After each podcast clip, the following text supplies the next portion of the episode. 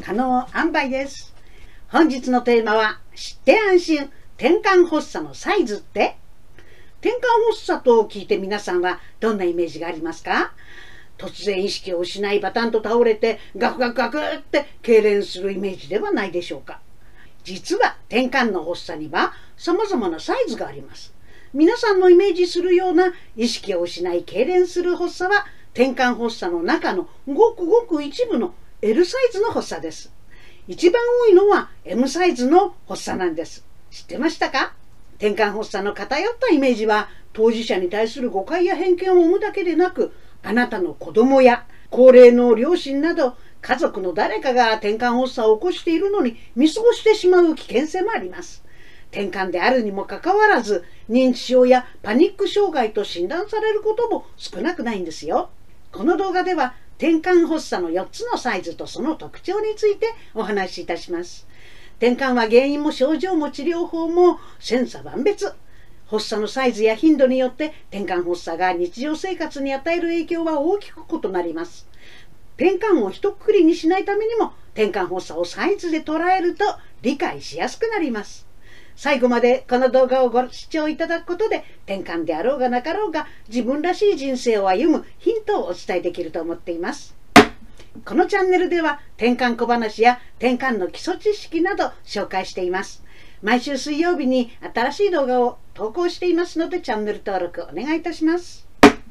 そもそもなんで転換発作にサイズがあるの？不思議ですよね。転換は100人に1人が発症するありふれた病気。生涯で一度でも転換のような発作を経験したことがある人は10人に1人とも言われています。転換発作は大脳の神経細胞が過剰に興奮することで引き起こされます。それが大脳のどの部分でどんな強さで起こるかによって発作の現れ方が異なるのです。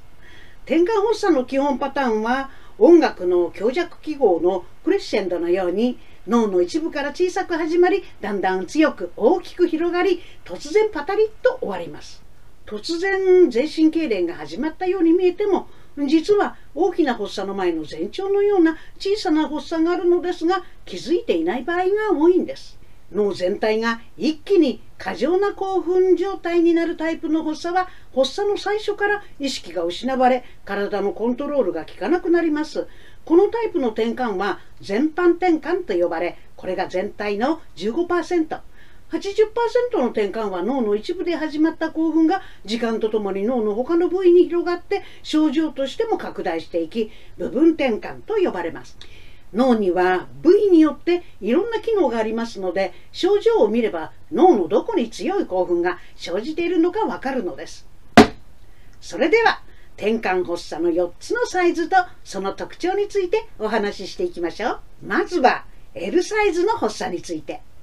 転換発作の中でも大きくて目立つ L サイズの発作は全身痙攣です。正式には強直寛大発作といい意識を失って倒れ体全体を硬くさせ手足をガクガク大きく震わせます。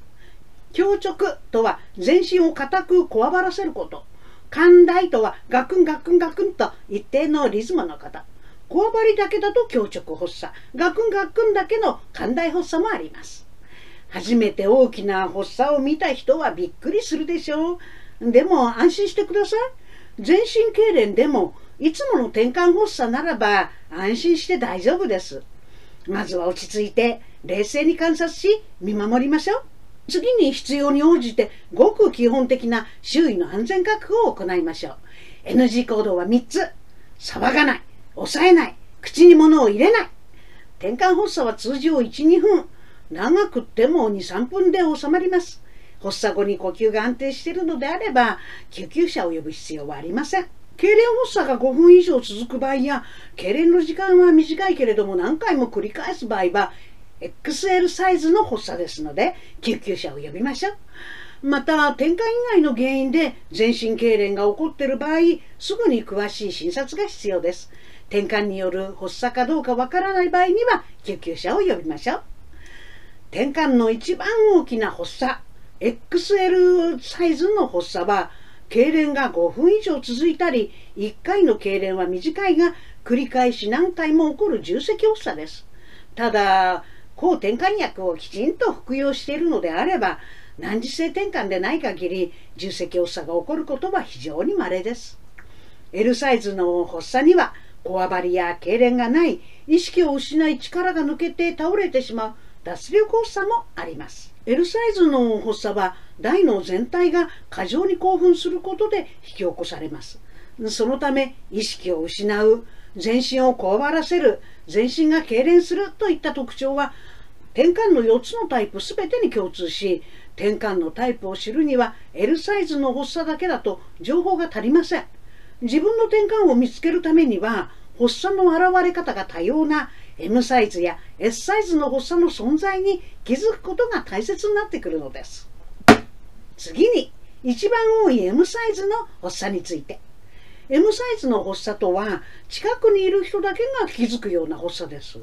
目に見える激しい痙攣などはなく近くで見てる人が「あれ？なんだか変だぞ」と気づく程度。本人は発作の瞬間の記憶がなく発作があったこと自体を全く覚えていないことがほとんどです。M サイズの発作で一番多い発作は複雑部分発作と呼ばれるものです。突然一点を見つめたように動かなくなり呼びかけても返事がないかあっても曖昧な返答数秒から数十秒程度で回復しますが意識も記憶もない場合があります。さらに手をもずもず動かしたり口をもごもご動かしたり他にも不自然な無意識の動作を数分続けたり意識がはっきりしないままうろうろ動き回ることもあります。実はこういった発作は転換の中でも極めて多いので人類みんなが知っておくべき発作なのです。また症状に気づいても高齢者の場合認知症と間違われることが多く転換の治療が遅れてしまうこともあります。高齢者の転換の9割は薬物治療で発作が抑えられますので早期発見が重要になります。他にも睡眠中に突然大きな声を出す体全体や手足などを大きくばたつかせるなどの発作があります。痙攣とは違い動き方が不規則で数秒から数十秒で止まります。複雑部分発作に次いで多い M サイズの発作は血心発作で小学生頃に多く発症します。血心発作ではぼーっと一点を見つめて動かなくなるところが複雑部分発作とよく似てますが目をパチパチさせる症状が多く認められます。M サイズの発作は本人は発作が起こったことを記憶していないため見落とされる場合が多い発作です。家族など一緒に過ごす時間が長い方にも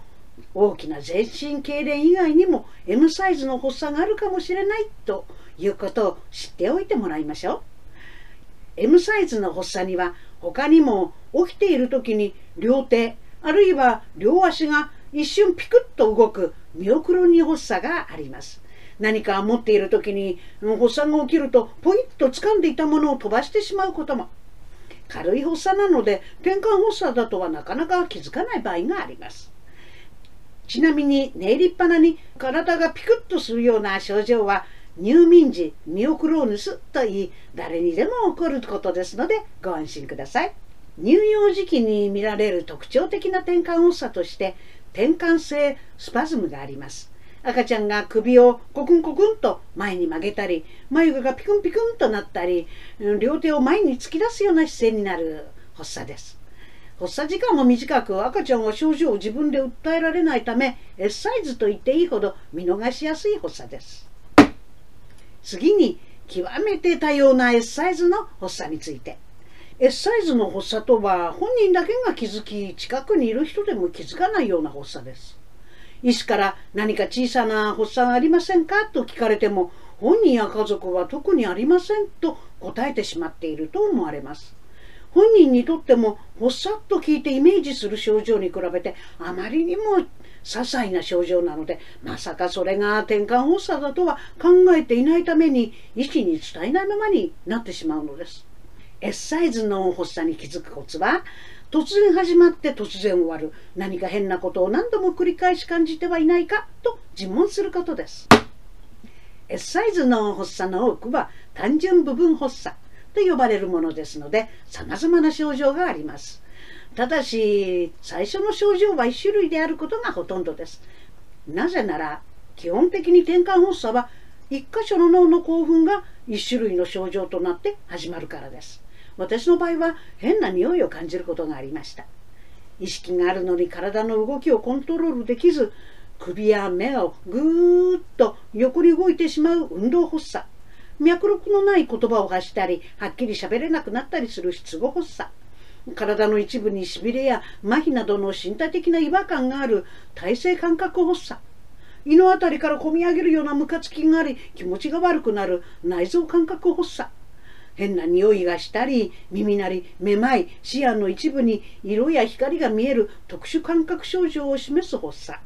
心臓がドキドキ脈打つような頻脈発作鳥肌が立つ発作尿意を感じる発作など実に多様な症状があります。他にも不安や恐怖感に襲われたり恍惚感や懐かしい感覚になったりするなどの精神症状の発作があります。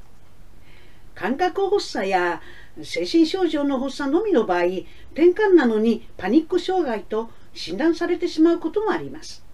急に相手の話してることが理解できなくなった。みぞおちから気持ち悪い感じが上がってきて不安になった。いつもできてることが急にやり方がわからなくなった。恐怖感に襲われたといった訴えがパニック発作と解釈されがちなのです。実際に転換以外の原因で起こることも多い症状のため他の発作を伴わなければ転換を疑われることはなかなかありません。ただ転換発作の場合であれば多くの場合意識障害が起きてきたり体のこわばりなどを伴ったりしますので症状の移り変わりを注意深く観察する必要があります。また転換発作であれば数秒から数十秒程度で突然始まり突然終わるという特徴があり何時間も続くということはめったにありません。小さい発作は個人差が大きく多様で珍しいタイプの発作まで含めると種類が多すぎて転換の専門医ですら混乱するほどたくさんあるそうです S サイズの発作にどんな症状があるのかを覚えるよりどんなに些細で関係なさそうなことも関係ないかもしれないけれども最近ちょっと変だなと思う症状や感覚がありますと主治医に伝えることが大切です。また S サイズの発作は前兆と呼ばれることもありますが前兆と呼ばれる症状は転換発作そのものです。毎回 S サイズの発作の後に L サイズの発作が起きるのであれば発作に備えることができます。この動画で発作の大きさを S、N、L、XL の4段階に分けたのは分かりやすくするためであり正式な医学用語ではありません。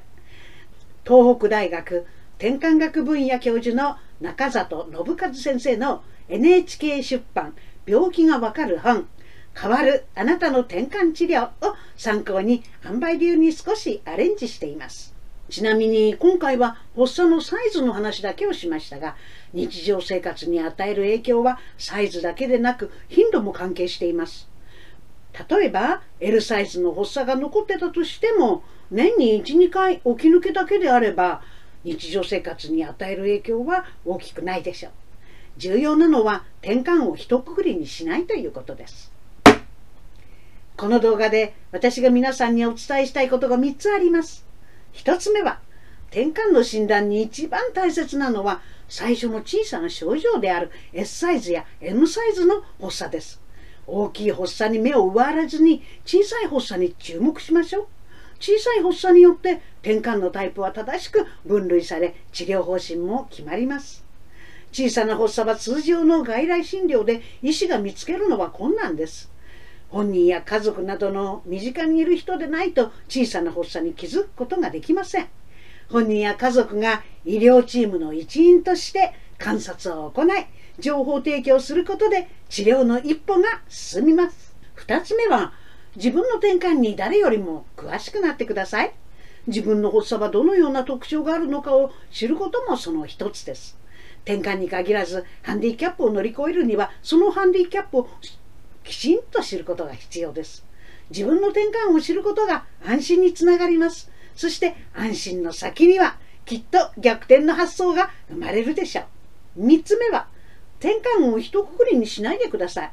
転換発作の種類は千差万別であり、発作のサイズや頻度によって日常生活に与える影響は大きく異なります。転換という病名ではなく、その人自身を見てください。その人が今できることを見てほしいのです。病や障害があろうがなかろうがみんな同じですよね。本日は転換発作のサイズについてお話ししました。この動画を見てためになったと思ったら Twitter や Facebook で拡散をお願いします。またチャンネル登録お願いいたします。コメント欄に感想や質問を記載いただければ動画でも回答していきたいと思っておりますのでよろしくお願いいたします。本日のまとめ一つ転換の診断に一番大切なのは最初の小さな症状。本人や家族が情報提供することで治療の一歩が進む。一つ自分の転換に誰よりも詳しくなろう。知ることが安心につながり逆転の発想が生まれる。